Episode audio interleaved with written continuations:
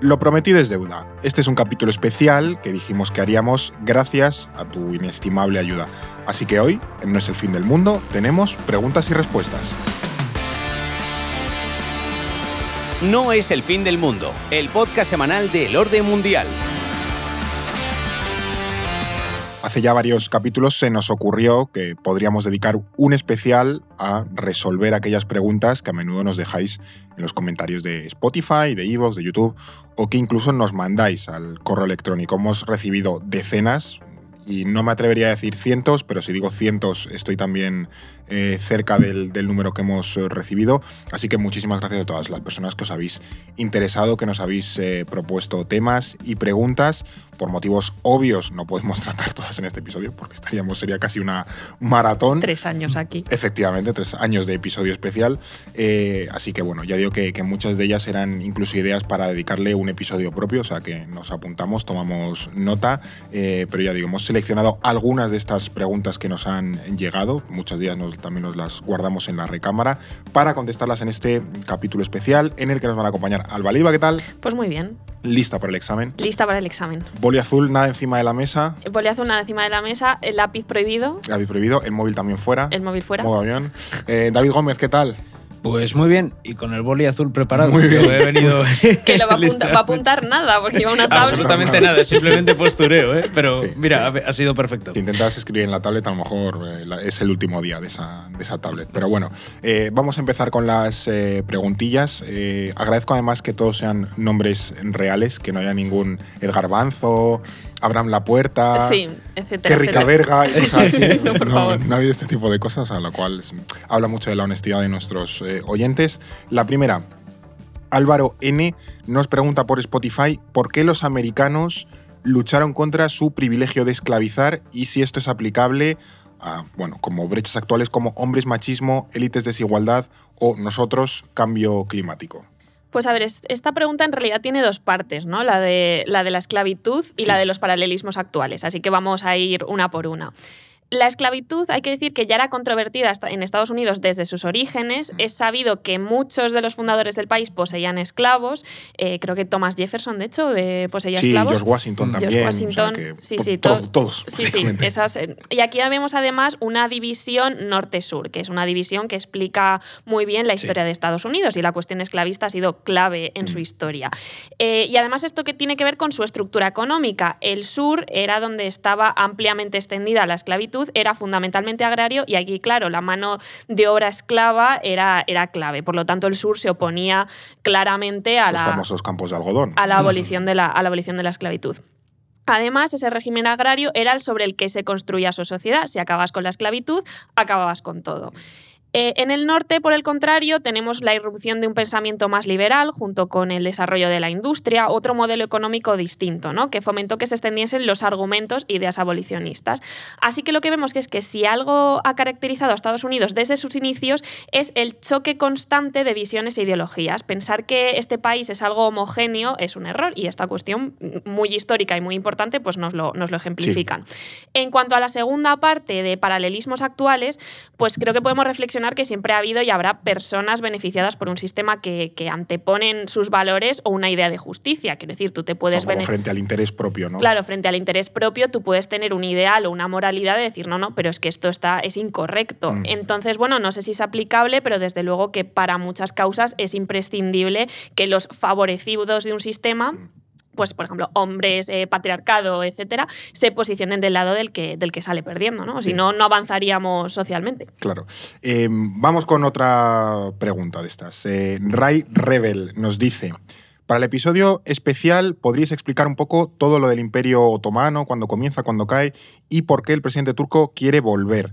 Eh, bueno, esta la resuelvo yo rápido porque tenemos ya un episodio eh, contando exactamente esta historia, es de los primeros episodios del, podcast. Eh, siempre recomiendo a cualquier persona que nos conozca por este episodio o por otros recientes que se escuche desde el principio del podcast, porque en muchos casos ya va a encontrar temas que decía, ah, pues podréis hablar de tal tema. Bueno, es que ya lo hemos tratado y sobre todo que escuchar episodios antiguos te ayuda a ir entendiendo los nuevos que vamos sacando, porque muchos están interrelacionados, hacemos mención. Pues mira, ya hablamos de este tema en otro episodio. Sí, o incluso pueden escucharlos y a lo mejor tienen preguntas más concretas Mm. sobre algo que pues nosotros nos hemos saltado en ese episodio y decir, oye, mira, no me ha quedado muy claro esto, o lo habéis pasado por encima y me gustaría que lo resolvieseis. Pues, joder, pues puede ser interesante también. Pues efectivamente, del Imperio Otomano y de la Turquía moderna ya tenemos un episodio, es de los primeros, o sea que si este oyente se va al, al comienzo de los episodios, ahí lo va a encontrar. Sí, de hecho creo que era el segundo. Después estaba Sí. el del dólar y creo que el de Turquía, o sea que sí. Muy probablemente, de Bastante- los, de los- de los bebecitos. Sí. Young no es el fin del mundo.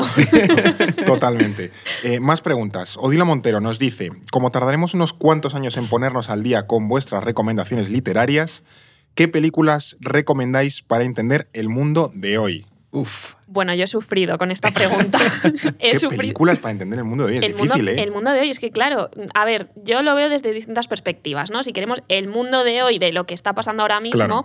eh, que además tendríamos que verlo más por regiones, porque es difícil encontrar una película que lo trate que todo. el mundo. Eh, bueno, yo voy a recomendar, hay dos así a lo mejor más mainstream que puede que las haya visto, pero si no las ha visto, bueno, pues que sepa que, que les explican bastante el mundo de hoy, que una es Parásitos, la, la famosa película Sí. coreana No Parásitos. la he visto. ¿No la has visto? He visto el, No el puede meme. El el meme. meme del señor en el Pues, coche. pues creo que explica muy bien las desigualdades en la Corea actual. Además es una peli buenísima, si no la ha visto, pues que la vea. Y también una que puede parecer más rara eh, es Barbie, eh, porque Barbie creo que con lo divertida que es y lo paródica que es, creo que explica muy bien pues distintos debates que tenemos en, eh, actualmente y bueno, pues distintas dinámicas desde el feminismo, eh, cómo nos relacionamos con esta muñeca o cómo esta muñeca ha cambiado el mundo, ¿no? Todo desde un punto de vista pues muy, muy paródico o muy, no sé, Sí, autorreferencial, pero- pero, sí. pero así agudo. Entra bien. Entra bien. Sí. Luego, a lo mejor cosas más, ya me voy ya más a cosas más indies y termino rápido. Eh, una de ellas, para entender eh, la, el- la posguerra fría o la caída del muro, Goodbye Lenin, un Muy clasicazo. muy buena si no la ha visto, pues también muy buena para entender ese cambio de, de mundo al otro lado, en, el- en la Alemania este. Y eh, cosas más indies que me gustan a mí, una de, es de las que solo están en filming. De las que y- solo están en O ya filming. ni eso. Una que está en YouTube, que es eh, Peris. sí. sí. En Vimeo. está en YouTube. Es mítica, que se llama Paris is Burning, sobre eh, la escena ball eh, LGTB en Estados Unidos, en el Nueva York de los años 90. Clave para entender ese auge de, de la cuestión em, drag, del, del- del boom de lo LGTB. Mm. Si esta peli, con esta peli entendemos a Madonna. Así que bueno, yo lo dejo ahí. Y una, ya, ya termino, ya paro, eh, Noche en la Tierra, que es así más entretenida, de Jim Jarmusch, con eh, historias de distintos taxis en la noche por, por distintos países del mundo. Muy guay. Eh, y esas son mis Qué recomendaciones. fantasía. Madre mía, después de este Tienes que superar es- esto, David. Es que es muy difícil, me siento un completo ignorante a nivel eh, cinematográfico. A ver, yo tenía apuntadas un par, no he hecho todo este recorrido, y por no recomendar Oppenheimer, que es así muy Tremendo- reciente... Por favor, en beef. 2024 dejemos atrás a Oppenheimer, os lo pido. Sí, sí, sí. Bueno, pues iba a recomendar una bastante, par- bueno, bastante parecida, no, pero que sí que trata la temática Oppenheimer de, 2. de la bomba atómica. no es Oppenheimer 2, pero sí que fue precursora en cierto modo y que yo creo que inspiró a Christopher Nolan, que es la de Teléfono Rojo, Volamos hacia Moscú, de Stanley Kubrick, Kubrick. que salió en el 64. También un poco eh, es una comedia con humor negro que sale después de la crisis de los misiles, que casi revienta el mundo. Entonces, un poco tiene ese contexto de la Guerra Fría y creo que es bastante entretenida e interesante. El teléfono rojo es como la traducción al español, ¿no? Porque en Sí, es- como el Doctor Strangelove o algo sí, así. Doctor Strangelove. Eh, eh, tiene un título más largo, pero es, es eterno, entonces no, no te puedo cuando aquí decir. traducimos La jungla de cristal, que nos lo inventamos, que la peli original es- Bueno, pero no es de las peores, ¿eh? La jungla de cristal. No, no, no, es un peliculón, La jungla no, de cristal. Digo, digo la traducción. Ah, vale, vale, la, sí. la peli también, es También. muy buena. Eh, luego también es verdad que me gustan mucho las películas eh, bélicas sobre la guerra de Vietnam. Había pensado, no sé si El Cazador o Apocalypse Now, pero es que son también muy típicas. Pues había decir Y- otra de Kubrick, que es la chaqueta metálica. También la chaqueta metálica. O sea, eh, podemos sacar muchísimas de cine bélico, Platoon, eh, Salvar al Soldado Ryan, pero bueno. Sí. Otra que ya es más de gusto personal por el conflicto en particular, que es el conflicto norirlandés, es Belfast de Kenneth Branagh, que la sacó hace un par de años. Sí, es, decir, es- es 2021 reciente, me sonaba. muy sí. reciente y trata un poco esa visión. Es una película que ambienta muy bien ese Belfast de la época de The Travels en los años 70. Ujú. Es un poco biográfica también, trata las propias vivencias del director, pero creo que está muy bien y sirve mucho para entender cuál era la realidad en, en ese momento en Irlanda. Norte. Entre Eduardo y tú tú estáis poco a poco, y de manera poco perceptible, haciendo la cama para que hagamos un episodio de Irlanda. para que en enero se haga Sincer- un episodio Sinceramente, de Irlanda. no sé cómo pedirlo ya. no sé de qué manera puedo decirlo ya. Vendré Ay, con una camiseta de estas de rugby de Con Irlanda un- con el con un trébol. trébol. y ya no sé cómo decirlo. Guiño, guiño, sí. codazo de, sí, de algún equipo de estos de, de- de irlandeses. Eh, yo voy a recomendar dos. Eh, la primera es Vice, que también es reciente. Sí. Eh, no ahora recuerdo ahora, se me está dando el lapsus del, del actor que lo hace, es el que hace de, de Batman también, ¿no? Muy mítico de, de Nolan. Eh, Eh, Christian Bale, Sí. Christian Bale, eso Christian es, Bale, que es hace de, de gordo también, Sí, eh, de por, Dick- por de Vice. Dick Cheney, sí. Efectivamente, de, de Dick Cheney y explica bastante bien esa época de, de Bush, de la guerra contra el terror, de cómo eh, el rollo este neoconservador eh, cambia la mentalidad, me parece, y también un poco la, la antesala del, del trumpismo. Pero yo creo que el que mejor lo hace en esa película es Sam Rockwell, que hace de George Bush y hace de inútil, es un papel Sí. magistral. sí. Pues un poco lo que era Bush, ¿no?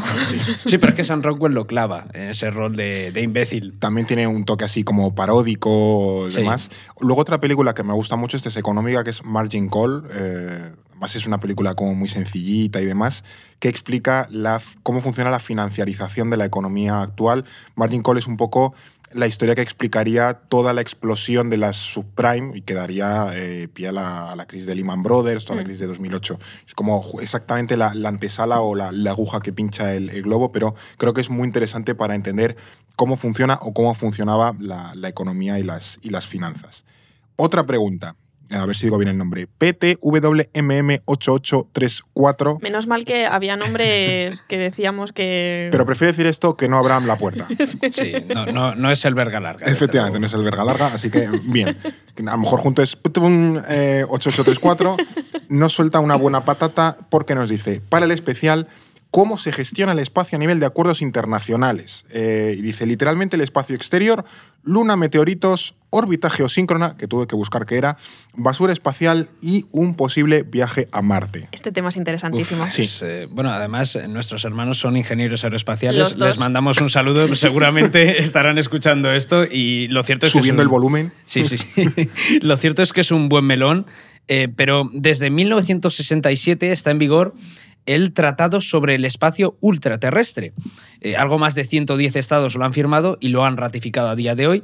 Y el contexto de este acuerdo era, en plena Guerra Fría, prevenir una carrera colonial o armamentística espacial entre Estados Unidos y la Unión Soviética.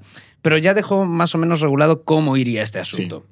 Mira, en el artículo 1 se dice que el espacio tendrá libertad de navegación y el artículo 2 que la Luna y otros cuerpos celestes no podrán ser objeto de apropiación nacional por reivindicación de soberanía, uso u ocupación. Vamos, que España no puede reclamar ni el Sol, ni Júpiter, ni cualquier asteroide que se le precie. Pero sí puede, eh, podemos mandar un crucero espacial del imperio eh, a libertad de, por el espacio. Sí, una estrella de la muerte por ahí navegando La con la banderita de España. Virgen, Virgen del Carmen, como la peli esa de, de acción mutante de Alex de la Iglesia. Bueno, también se declara que el espacio y todos los astros están desnuclearizados, no se pueden desplegar armas atómicas ahí arriba, o que cada estado es responsable de lo que lance al espacio, y eso incluye accidentes que pueda provocar un satélite, por ejemplo. Lo curioso de este acuerdo es que está muy centrado en estados y existe una corriente interpretativa que argumenta que el artículo 2, ese que hemos mencionado, deja un vacío legal para que empresas o personas utilicen ese espacio con fines económicos. es como cuando una señora, el titular de- del periódico, una señora de Lugo reclama el sol. O- y eso ha pasado de vez en cuando, ¿no? Una, una persona de no sé dónde dice que es propietaria de la luna. O sea, se, se fundamenta un poco. Claro, la señora dice, no, no se flipe, señora, usted no, Sí, no, sí. no es propietaria de la luna. Pero, eh, pero claro, que se argumenta, hay una corriente que argumenta eso, que, que en este tratado hay algo, es lo que decía David, un vacío, que es como. Es del 67. Es que se ha Un quedado poco un viejo, poco, se ha quedado un poco viejo. Todavía pensaban todavía muy en, en factores En estados, estados, ¿no? Ahora claro. piensan más en empresas. Lo cierto es que si esa señora apela a su soberanía sobre el sol y apela a este tratado, hay un vacío legal. O sea, Claro. la pregunta que nos planteamos todos es si podría, por ejemplo, Elon Musk poner en su nombre o en el de SpaceX una colonia en Marte, o lo mismo Jeff Bezos, que ya si no lo en hace espacio. en nombre de un Estado, en- si lo hace en nombre de un Estado está prohibido por el artículo 2, pero en nombre de Tesla o de SpaceX es como. "Eh, Claro, quizás sí, no lo En sabemos. nombre del orden mundial. Eh, Podemos colonizar un, un planeta, un meteorito, Colonizamos un ¿Te asteroide. imaginas? un asteroide. El asteroide Eon. El caso es que estos vacíos, o como mínimo ambigüedades, es probable que en el futuro nos lleve a ampliar este tratado del espacio para dejarlo regulado, evidentemente. Sí, sí. Sobre, sobre temas espaciales hay, hay cuestiones muy, muy chulas. También está lo de la órbita eh, geosíncrona, que es como la, la que va a la vez, por así decirlo, de la rotación de la Tierra y que muchos estados se quejaban de que, claro, es muy fácil y muy barato poner satélites eh, ahí, porque básicamente lo tienes que soltar y gira al mismo ritmo que la Tierra y que eso eh, generaba como una saturación de su espacio espacial y bueno, como que hubo varios países que se quejaron, eran países de estos de ecuatoriales, entonces pasaron de su culo mm, Sí. bastante rápido, como mira, cállate. Eh, pero bueno, otra pregunta. Álvaro M nos dice, ¿cómo se deciden las fronteras en la actualidad? Y especifica, a nivel de tribunales. Eh, vale, Eh, hay que aclarar que ir a un tribunal es la última etapa si ambos países no se ponen de acuerdo. O la penúltima, porque una de ellas es la guerra, pero Claro, está feo. está feo, queremos evitar eso, ¿no? Si existe una controversia entre estados, como una frontera terrestre o marítima, estas son más habituales, de hecho, en los últimos tiempos, eh, sobre la que estos dos países no se ponen de acuerdo, van a un arbitraje internacional. El árbitro puede ser el que ellos elijan. Antes solía ser un tercer país percibido como neutral o ecuánime, pero en las últimas décadas ha sido la ONU. Eh, la ONU tiene además la, la llamada Corte Internacional de Justicia, situada en La Haya, que además es un edificio muy bonito, que Es igual, verdad. que igual no suena de libros de texto y tal. Yo, como estuve de Erasmus en La Haya, le tengo como cariño. Eh, bueno, que, que este, la Corte Internacional de Justicia está encargada de decidir las controversias jurídicas entre Estados. Es considerado el órgano que legitita- legítimamente resuelve estas Claro, porque disputas. es la, la ONU, o sea, bien. Claro. Eh, La Corte ha resuelto ya unas cuantas eh, disputas fronterizas, que, bueno, aquí podríamos entrar en una lista sin fin,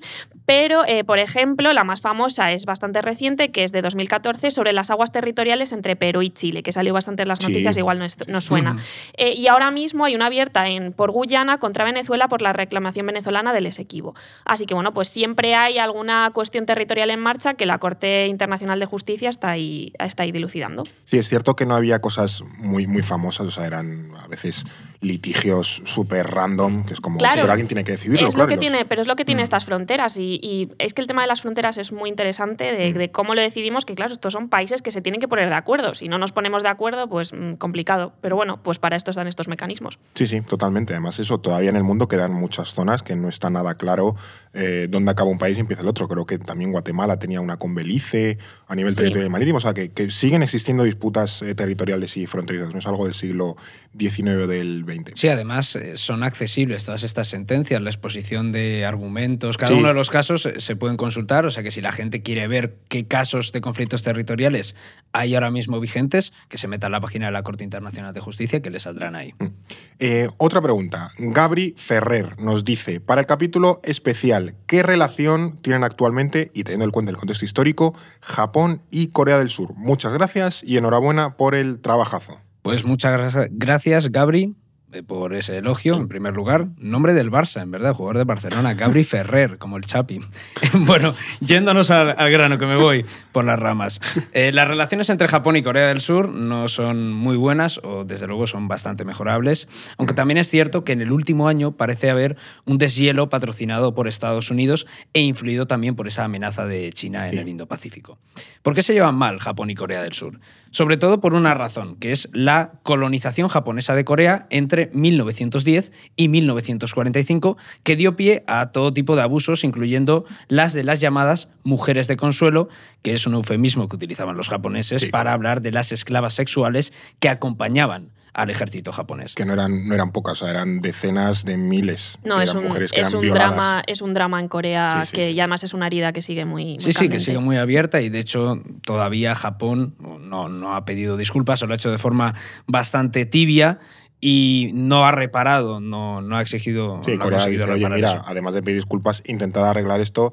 Y Japón dice, bueno, yo una, una vez dije perdón, así en bajito. Sí, con eso ya es suficiente, sí. Eh, es más, a menudo Japón ha reivindicado símbolos imperialistas, que es algo que enfada mucho a Corea del Sur. También tienen alguna disputa marítima por unos peñascos llamados rocas de Liancourt.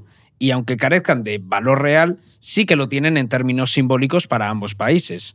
Y tan malas llegaron a ser las relaciones que entre 2019 y principios de este año hubo una guerra comercial entre ambos países, entre Japón y Corea del Sur. Pero, como decíamos, desde este año ya sí que ha habido una mayor distensión patrocinada por Estados Unidos. Es más, en el mes de mayo, el primer ministro japonés, Fumio Kishida, visitó Corea del Sur y fue la primera vez que un jefe de gobierno japonés visitaba el país surcoreano en 12 años. Ahora bien, veremos cuánto dura esta distensión, porque entre Japón y Corea del Sur suele haber bastantes tensiones. Hay bastantes piques. Bueno, esto es a modo de resumen. Le podríamos dedicar otro episodio a Japón, a la historia de Corea, en fin. Bueno, eh, Patricia Martínez nos dice: Soy eh, profe de historia universal y bastante novata. ¿Qué libro o libros me recomendáis para entender los eventos y el contexto geopolítico desde 1900 en adelante?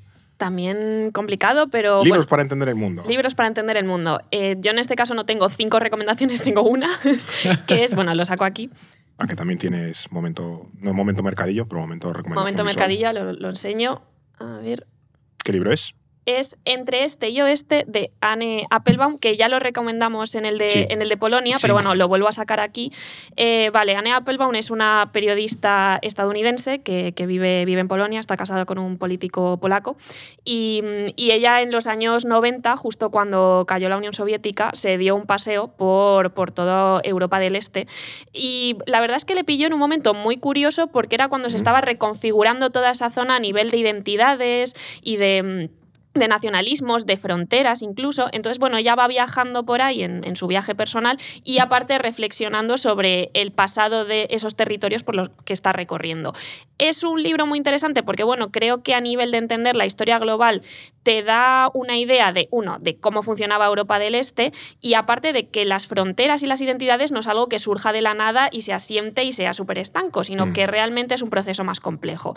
Y también mola mucho esa idea de, bueno, una estadounidense un poco como un extraterrestre llegando a un lugar al que no había tenido tanto acceso. Entonces es un libro bastante curioso, ella es un perfil así curioso también, pero, pero creo que mola para, para entender esa parte de la historia global.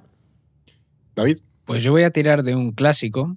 No voy a decir ninguno de Stefan Zweig ni los árabes. La Biblia.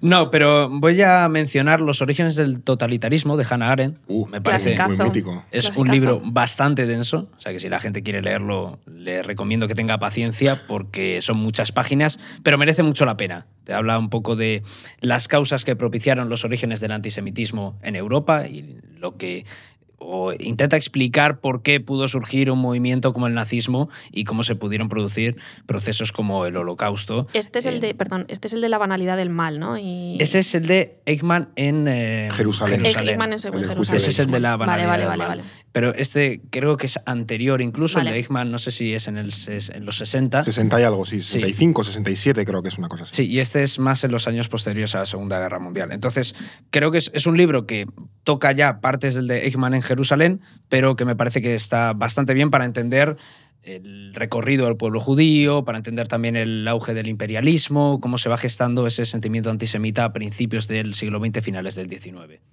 Muy buen libro ese, la verdad. Eso, pero esto, esto chete. Sí. Yo voy a recomendar otra almenderita. Porque decía, claro, soy profesora de historia. ¿Qué, qué me hace falta para entender el mundo? Pues un libro de historia. Historia del siglo XX, de Eric Hobsbawm. No me lo he podido traer porque si me lo metía en la mochila o me daba escoliosis o me quedaba paralítico. Entonces, digo, bueno, eh, es, es un, es un tochaco impresionante, pero es un libro fantástico. Además, de, de hecho, aquí en este podcast eh, hemos sacado algunas ideas de la idea de ese gran siglo XX, ¿no? Sí. Lo que habla del no, pequeño siglo XX, gran siglo eh, XIX, que va del 1789 a 1914, y el pequeño siglo XX o corto siglo XX del 14 al, al año 90-91. Pero ya digo, es un libro fantástico para entender todas las dinámicas del, del siglo XX, hace un repaso completísimo. Entonces, bueno, eh, eso se suma a todas las recomendaciones que hemos hecho en, en este podcast. Otra pregunta.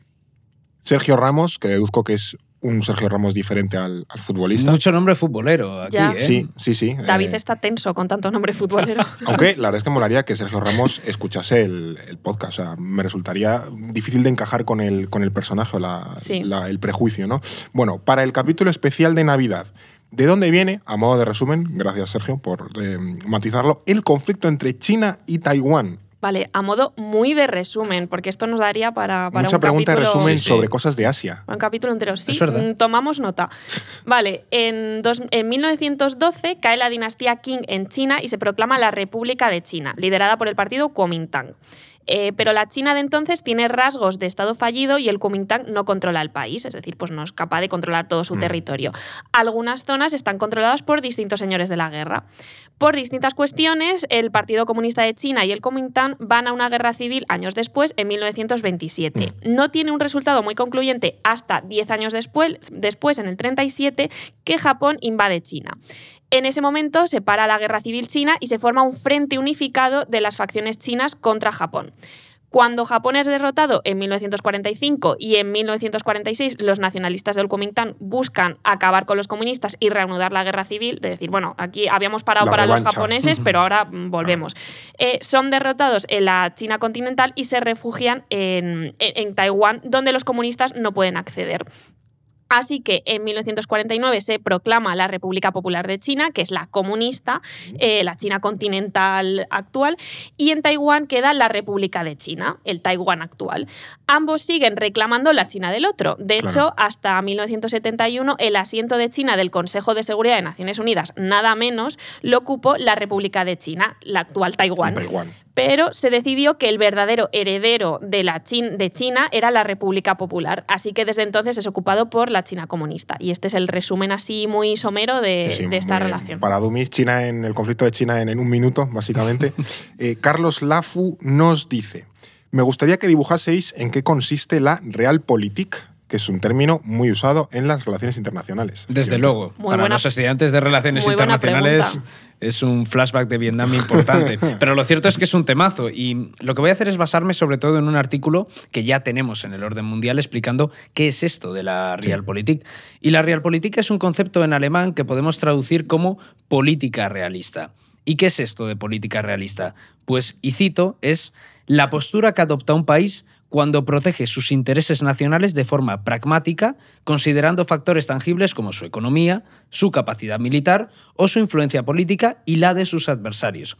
Es decir, en relaciones internacionales es una forma de ver el mundo y también de actuar muy pragmática, muy utilitarista y muy racional. Sí. No tiene en cuenta otros factores que no sean el poder cuantificable, lo que podemos ver. Si yo tengo más poder que tú en términos de PIB, armas nucleares y cosas por el estilo, soy más poderoso que es tú. como muy básico en ese sentido. Sí, de hecho, la Realpolitik se podría condensar en esa frase de Stalin que preguntó de forma sarcástica al presidente francés Pierre Laval que cuántas divisiones tiene el Papa, como forma de no reconocer el poder vaticano más allá de esa lógica militar. ¿no? Esa frase es graciosa porque es un poco el, cambio entre poder duro y poder blando, ¿no? De, de la influencia, que no sea- aunque no seas un Estado poderoso, eh, eso, ¿cuántas divisiones tiene el, el Papa? Es decir, pues, Claro. final el ejército Sí, Vaticano, como no tiene ejército, pues no, Ah, yo para- no, a mí no no me tiene poder. importa. Claro. es como el ejemplo il- ilustrativo de ese contraste entre lo que es eh, poder duro y poder blando. Y la política realista es como la primera aproximación que se suele hacer a las relaciones internacionales. De hecho, cuando la das en teoría de las relaciones internacionales, siempre empiezas por el Tal realismo, cual. estás luego con el idealismo y demás. Sí. Bueno, eh, habría que desempolvar los apuntes. De hecho, es eh, de las llamadas teorías clásicas porque muchos de los primeros autores que teorizaron sobre el poder aplicaron esta perspectiva realista. Y aquí entrarían, por ejemplo, la historia de la guerra del Peloponeso de Tucídides, el arte de la guerra de Sun Tzu y, por supuesto, el príncipe de Nicolás el, Maquiavelo. libro, el libro favorito de todos los ha politólogos habido de... ganas de recomendar eso en la pregunta de los libros, ¿eh? No, ya era, Pues era el, príncipe es- está bien. Yo no lo he leído, la verdad. Ni el de Sun Tzu, ni... A mí el príncipe, me- a ver, es como mm, ciencia política básica, Ya. pero mola. Yo el príncipe fue el primer libro que me compré en el rastro. Oh, Ah, mira. O joder. sea que Qué le tengo bonito. cierto cariño ahí, una edición de... no, Cromos y el príncipe. y el príncipe de Maquiavelo. De, de esto que 50 cosas que hacer en Madrid, comprar un libro en el rastro, pues dije, el príncipe de. Maquiavelo. y bueno, más allá de esta anécdota, em, de manera más reciente, pensando en la teoría realista de las relaciones internacionales, tendríamos a pensadores como Kennan o el famoso Henry Kissinger.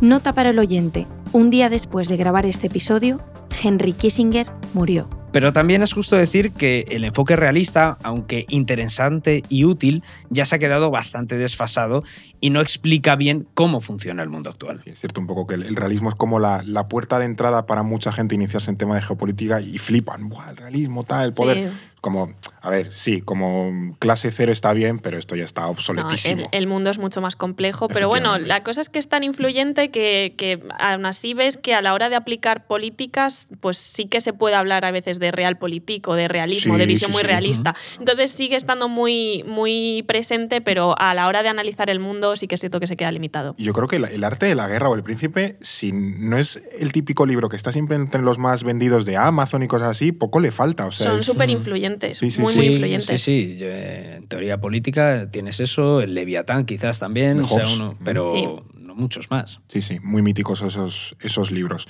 Eh, se, me ha, se me ha pasado aquí sacar el momento mercadillo, porque eh, toca recordar, por supuesto, como siempre, la fantástica libreta de El Orden Mundial, que ahora te la mandamos a casa si quieres, si vives en España, si te suscribes ahora mismo por, por un año, porque además eh, te damos también un descuento, porque con el código podcast ahora tienes un 10% de descuento en tu suscripción, así que eso, nos puedes apoyar para que podamos hacer este tipo de episodios así un poco más distendidos, pero luego también pues los que hacemos de normal, sobre Hezbollah, sobre Napoleón, sobre lo que sea, lo que se nos ocurra y a veces sobre lo que nos apetezca. O sea que si te mola lo que hacemos, mira, ahora en Navidad es buen momento también para regalarte o regalar a alguien una suscripción de Sí. Pues sí, mundial. sí. Entonces, bueno, que aquí los polvorones no se Que solos. además no pesa nada, eh, No pesa nada. no hay que comprar papel de regalo. Efectivamente, esto es Perfecto. súper ecológico. Y es rápido. Efectivamente. Esto es No es el fin del mundo. Eh, siguiente pregunta, venga. Eh, Juanito Navarro nos plantea por qué hay microestados europeos que no se lanzan a unirse a la Unión Europea, como es el caso de Andorra, y otros sí, como es el caso de Malta. Hay muchas razones por las que estos microestados como Andorra, Mónaco, San Marino, Liechtenstein no, no se suman a la Unión Europea, pero cada contexto es diferente. Mm. Eh, por apuntar algunos factores más o menos comunes, pues por ejemplo, estos microestados suelen basar su economía en ventajas competitivas que no se encuentran en otros países de la Unión o que están fuertemente reguladas. ¿no? Aquí hablamos de, de fiscalidades muy bajas, de, de poca transparencia. Esto, con esto de la fiscalidad baja, siempre Andorra nos viene muy rápido Sí. a la cabeza que son políticas poco alienadas con, con la Unión Europea. ¿no?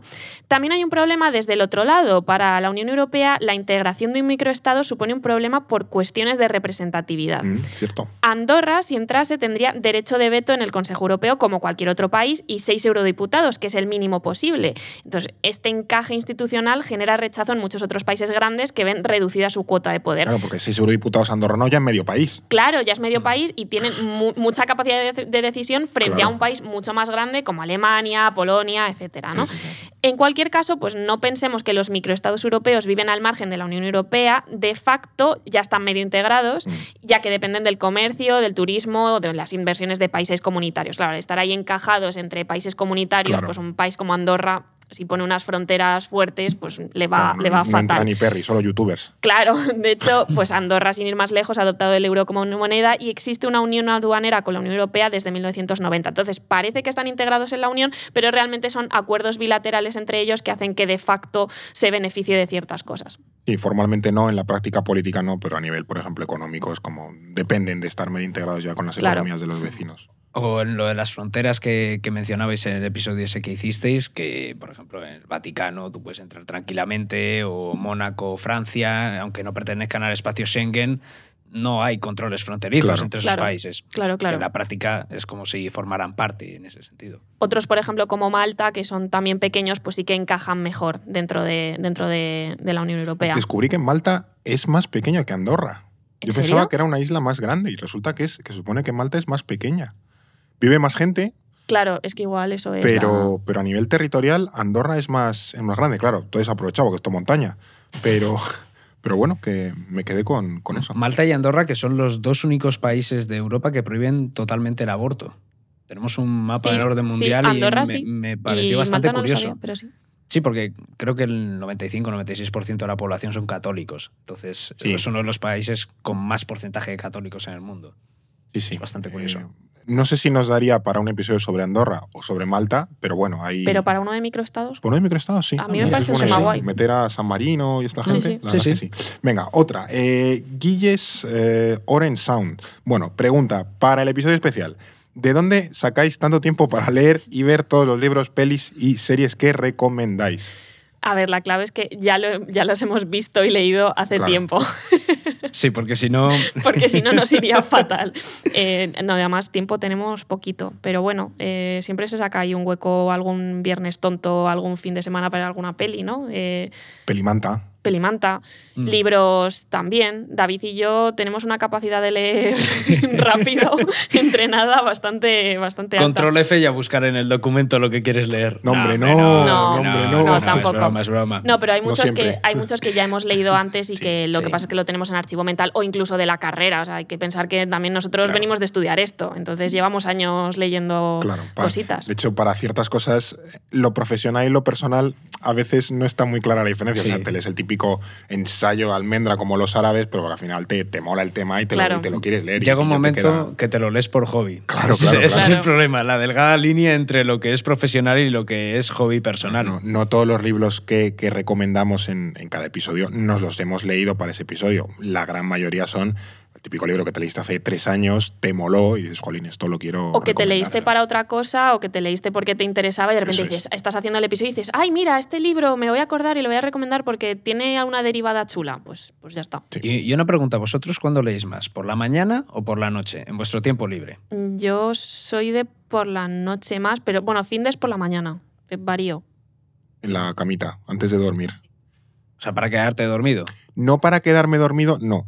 Para establecer. Esto eh, va, va a sonar. toda una A ver, a ver, a ver, ciencia. que, que hay una Madre mía. doctrina aquí. Va a ¿eh? sonar a chaladura, no. Como te recomiendan no utilizar pantallas antes de irte a dormir porque la calidad del sueño es peor, lo que hago es utilizar un libro para eh, lo típico, pues que has estado con el móvil o con el ordenador, pues una hora antes de dormirte, lo dejas ya por ahí tirado, me pongo a leer un rato, ya efectivamente te entra el sueñecillo y entonces ya dejas el libro y te, y te tronchas hasta el día Y siguiente. sueñas con la geopolítica. Claro, es, Así está Eduardo soñando cosas de, de geopolítica Es un todo el concepto día. de libro colchón, por así decirlo, para que amortigue un poco en- entre el sueño. Pero sí, bueno, son, son, son cosas que hemos visto o leído desde hace muchísimos años. Eh, otra pregunta, venga. Felipe y Silvia, que no sé si es una cuenta compartida o es una persona como Ortega y Gasset o Ramón y Cajal y demás. Eh, ¿Cómo fue la transición ideológica entre el Partido Republicano y Demócrata en Estados Unidos? Nunca he entendido si se intercambiaron los nombres o las ideas. Muy buena pregunta, la verdad. Eh, de esto ya hemos esbozado alguna cosa en la pregunta sobre la esclavitud, Sí. pero de nuevo, por resumirlo mucho, el Partido Demócrata en origen, eh, a principios del siglo XIX, tenía un fuerte componente sureño, agrarista, librecambista, favorable a que los estados tuviesen autonomía y bastante populista. Mm. Eh, En tanto que estaba arraigado al sur, también defendía la esclavitud Claro. y una vez desaparecida, defendió la segregación racial. Mientras que el Partido Republicano era casi lo contrario, estaba arraigado más en el norte, favorable a la industria, proteccionista, de enfoque más liberal y progresivamente abolicionista con la esclavitud. De hecho, Abraham Lincoln era del Partido Republicano. Es. El cambio fue progresivo y se produjo entre finales del siglo XIX y principios del siglo XX, cuando los republicanos comenzaron a defender los intereses de las grandes empresas y los demócratas vieron un nicho en la creciente clase obrera del norte. Mm. Ese giro socialdemócrata llevó a planteamientos como el del New Deal de Franklin Delano Roosevelt Sí. tras la Gran Depresión. Y eso le dio a los demócratas competitividad en todo el país, Estamos que en los hasta años entonces... 30, 40. Sí, época 30. entre guerras. Roosevelt llega, eh, que es en el 30 y- 32. 32 o 30, 32, sí, después de Hoover. Sí, pues eh, justo 30-40 antes de la Segunda Guerra Se, se Mundial. muere en el 45. Sí, justo, ¿no? Es en, en ya, no, en Potsdam, ¿no? Sí, que ya ahí está Truman. Ya sí, va Truman eso, a esas eso, cosas. Eso es Sí, verdad, sí. es verdad, justo ahí. El, el giro definitivo vino ya en los 70-80, donde quedó establecido el sistema actual, con un partido republicano conservador y neoliberal y un partido demócrata más socioliberal, algo más favorable a la intervención y a los derechos sociales. Sí, pero es curioso cómo en Estados Unidos tienen, o sea, se cambian completamente los papeles porque Sí. dependen de electorados muy diferentes. O sea, como que hace tiempo los republicanos eran más liberales y eso, es que los, los- el Partido Demócrata defendió la esclavitud y la segregación Sí, sí. racial. La segregación racial hasta tiempos muy recientes, hasta los años 50-60. O sea, Sí, no hace yo- tanto De tiempo. hecho, yo diría que hasta que promueve el- el- los derechos, la ley de los derechos civiles, Johnson, Lyndon B. Johnson, efectivamente, que también tiempos- genera cierta controversia dentro del Partido Demócrata, o sea, que no fue algo de consenso. Yo Sí. diría que hasta ahí el Partido Demócrata había sido siempre el partido... Yo creo que es algo muy interesante de la historia de Estados Unidos, cómo eh, no hay una evolución política a través de distintos partidos, sino que son unos partidos marco dónde esas ideas van evolucionando, ¿no? Y eso es, eso es muy curioso, porque al final lo que vemos es, bueno, tú- somos siempre el Partido Demócrata, pero hemos evolucionado con la historia y ahora no tenemos nada que ver con nuestros orígenes. Sí, es, es un poco lo, lo bonito de la historia, pero es lo que decías tú al principio, que Estados Unidos es un país muy heterogéneo, muy cambiante, muy complejo, que a menudo hablamos de Estados Unidos como, como si fuese un único país, y no, no tiene nada que ver Estados Unidos o muchas zonas de Estados Unidos. Más preguntas, venga. Lourdes Ochoa nos dice, si Palestina no es un Estado-país, ¿qué es? ¿Y qué intereses evitan que lo sea? Una pregunta muy Sí, interesante. sí, muy de actualidad además. Justo, mm, no hay alternativa. Eh, Palestina sí es un Estado y voy a explicar por qué. Vale, eh, un Estado se define por cuatro características. Eh, una, esto os parece una clase de, De ciencia Sí, política. de ciencia sí, sí. política. Una población estable y permanente, algo que Palestina sí tiene. Sí. La otra característica, la segunda, un territorio delimitado mm, que Palestina también tiene porque tiene unas fronteras claras. Eh, tres, un gobierno que actúe sobre territorio y que tenga el monopolio de la violencia legítima. Esto luego lo, lo matizamos y lo explicamos. Que esto podríamos decir que, que Palestina también lo tiene, pero Sí, vamos pero a. con asterisco. Con asterisco, Sí. aquí vamos a poner un asterisco. Y por último, el reconocimiento internacional de otros estados, algo que también existe porque hay 136 países que reconocen a, Pales- a Palestina. El punto más matizable, como decíamos, es el tercero, este del monopolio de la violencia. Palestina tiene un gobierno, pero es cuestionable que tenga el monopolio de la violencia legítima. Esto es quien, quien, que ese gobierno sea capaz de ejercer la fuerza o de, de ejercer la ley sobre sus... la policía, un la ejército. policía, el claro. ejército. Sí, que tenga de- un control efectivo sobre Exacto. ese territorio. En, en Gaza, porque bueno, en Gaza, porque el gobierno palestino no está, aquí es donde vemos Sí, ese, pues es ese vacío de, de- de monopolio y quien tiene el, y quien ejerce ese poder es Hamas. Eh, en Cisjordania pasa un poco parecido porque aunque Palestina tiene sus propias fuerzas de seguridad, a menudo son asistidas por las fuerzas israelíes y hay zonas como los asentamientos que están fuera de control palestino. Si vemos el mapa de la Cisjordania ocupada, pues vemos que es como cada vez un, territorio que se, que se, des- se está desmembrando completamente. sí, sí, sí. A ver, ¿son estas razones suficientes para decir que Palestina por eso no es un Estado? Lo cierto es que no, porque estas situaciones pues, también se dan en otros lugares donde también podemos hablar de, por ejemplo, de estados fallidos, que es un término que es muy discutido, pero que es útil, Mm. eh, como podría ser Somalia, que Sí. tiene un Estado que solo es nominal, pero no ejerce el poder. O también pensamos en Haití, por ejemplo, el clásico es, eh, Sí. ejemplo de, de Estado fallido. Que que- el país, o sea, el Estado controla la capital y ya está. Te vas un poco fuera y ya pues No, ahí van o- las criminales. o incluso en la capital también había unos problemas Claro, de bandas claro, claro. criminales, sí. etcétera, ¿no? Pero en nuestra cabeza tenemos más en mente que, Haití sí que es un Mm. estado. También podría encajar el concepto de estado frágil que a menudo se aplica a países como México, eh, que, que no controla alguna de las partes de su territorio. Es decir, que los estados no controlen partes de su territorio, que no ejerzan este monopolio de la violencia, es algo bastante común. Por lo tanto, mm, también es aplicable a Palestina y podemos decir que, que Palestina es un estado, solo que con estos problemas. Claro, como nos pongamos puristas y decir, o, o tienes el 100% de la, del monopolio de la violencia, o no eres un Estado, muchos países se caerían de ser un Estado, porque claro, al final el mundo pues, tiene sus matices. Claro, claro. Luego también está el hecho de- del reconocimiento internacional, que bueno, hablamos que está bastante reconocida internacionalmente, pero se suele aducir que no está en la ONU, etcétera, ¿no? Mm. Eh, Palestina sí que está reconocida como Estado observador y el obstáculo estaría en su incorporación plena, ya que necesita la aprobación del Consejo de Seguridad de Naciones Unidas, incluyendo pues esto que nadie le vete, Un Estados Unidos. un no- Estados no. Unidos y la aprobación de la Asamblea General por dos tercios, unos 127 votos a favor. Y como sabemos, pues este encaje de alianza Estados Unidos-Israel, pues esto es más complicado que suceda. Pero bueno, vemos que hay bastantes características para, para afirmar que, Palestina es un Estado. Sí, al final, de nuevo, tiene su contexto, tiene sus disfuncionalidades, como lo tienen otros muchos eh, países. Eh, mira, aquí una pregunta que vamos a poder resolver muy rápido, porque Ricardo nos dice, ¿algún truco para distinguir Estonia, Letonia y Lituania? Pues en el mapa es de norte a sur. Estonia, Letonia en el medio, Lituania abajo. No sé si eh, necesita algún tipo de otra distinción. Lituania son los que juegan al baloncesto. Sí. Eh, Estonia y Letonia no sé muy bien qué hacen. Estonia tiene lo del el país este súper eh, Sí, cibernético, de- digital. Sí, es un país que apuesta mucho por la digitalización y por, por, por el mundo online y estas Y a cosas. nivel deportivo, como no juegan al curling, Sé que Messi le metió cinco goles a Estonia una vez, pero no sé si es un truco para Eh, ojo, aprenderte. Lituania es un país interesante porque es un país que ha plantado mucha cara a nivel geopolítico a Sí. Rusia, eh, Sí. por, por razones obvias, pero también a China. Es uno de los abanderados contra China en, en la Unión Europea. Es como los perrillos esos muy pequeñitos que llevan las señoras mayores que ladran a todo el mundo. Dices, Sí. pero sí, sí, decir, que no puedes con ningún otro Sí. perro ni con nadie. Pues ha tenido bastantes disputas comerciales con China interesantes, así que ojito con estos, con los... Y son una potencia en baloncesto, eso Sí. 100%. De Letonia no hemos dicho nada porque de Letonia no sabemos nada. Bueno, en Quizás balon- ni existe. En baloncesto existe. nos ganaron en el Mundial, ¿eh? A España. O sea, la memoria Un deportiva de David Sí, es una cosa los- a analizar, Los, honestamente. los datos random de, Visto de mucho Maldini. deporte. Nuestro, nuestro pequeño Maldini. eh, pero bueno. Eh, Carlos Cortés Marín, 4342, para ser exactos, por si hay alguna otra duda, nos dice: En el nivel teórico, ¿es el comunismo igual que el fascismo?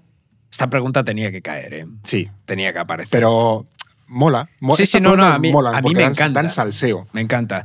Y la respuesta es que en absoluto, pero ni en la teoría ni en la práctica. O sea, vamos a definir Eres primero un rojo. rojipardo. ¿no? rojo y pardo. Bueno, vamos a definir ambos por separado y luego vemos qué diferencias Mm. y qué similitudes hay, si es que hay alguna.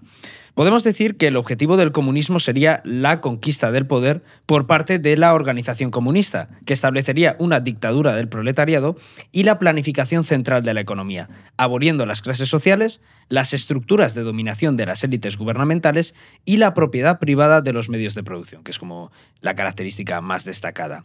La sociedad comunista estaría más avanzada en su camino que la socialista, que sería todavía como una especie de etapa transitoria, un estado intermedio desde el capitalismo y en la que aún existiría el Estado. Mm. En la comunista no, o no de manera tan clara.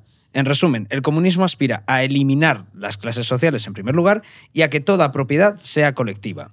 Técnicamente no ha habido experiencias comunistas puras, o al menos duraderas e importantes, porque todas han acabado en formas socialistas con un fuerte peso del Estado. Cuando uno piensa en un régimen comunista, casi todos Cuba, pensamos en China, Unión claro, Soviética. fuertes estados socialistas. Mm.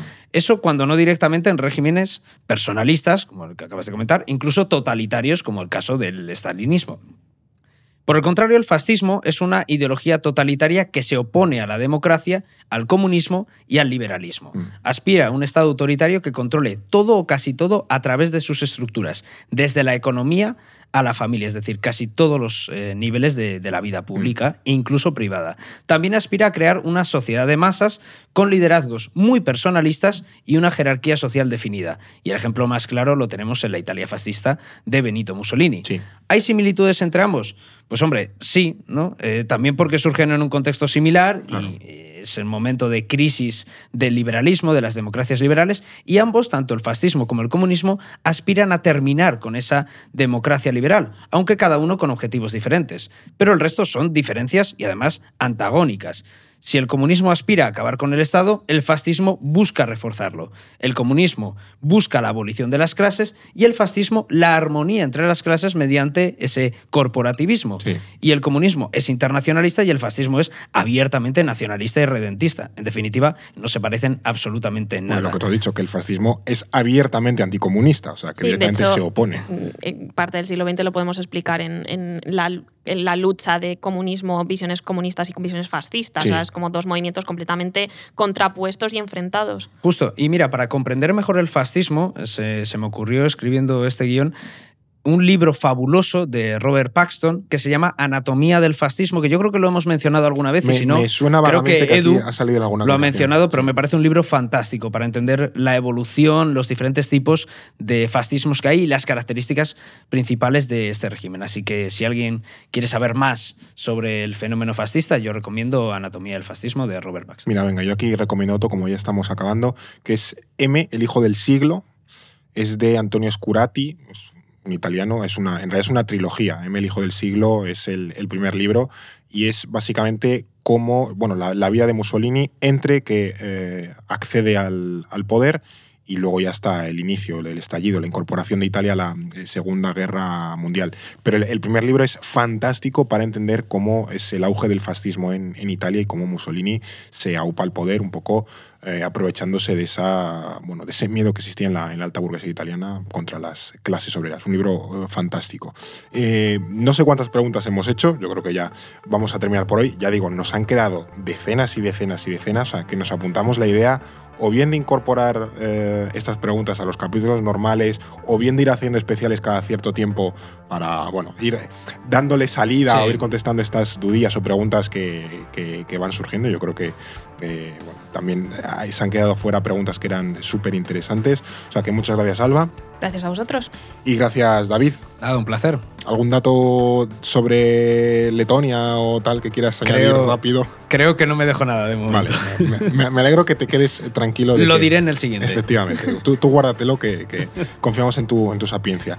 Y nada, a ti te esperamos también con tus preguntas, con tus dudas, con tus sugerencias, con tus opiniones en este podcast, en futuros episodios de No es el fin del mundo. No es el fin del mundo, el podcast semanal del orden mundial Producido por The Voice Village. Dirección Eduardo Saldaña. Conducido por Fernando Arancón y guion de David Gómez y Alba Leiva. Producción ejecutiva Ricardo Villa. Diseño de sonido y sintonía original Pablo de Diego.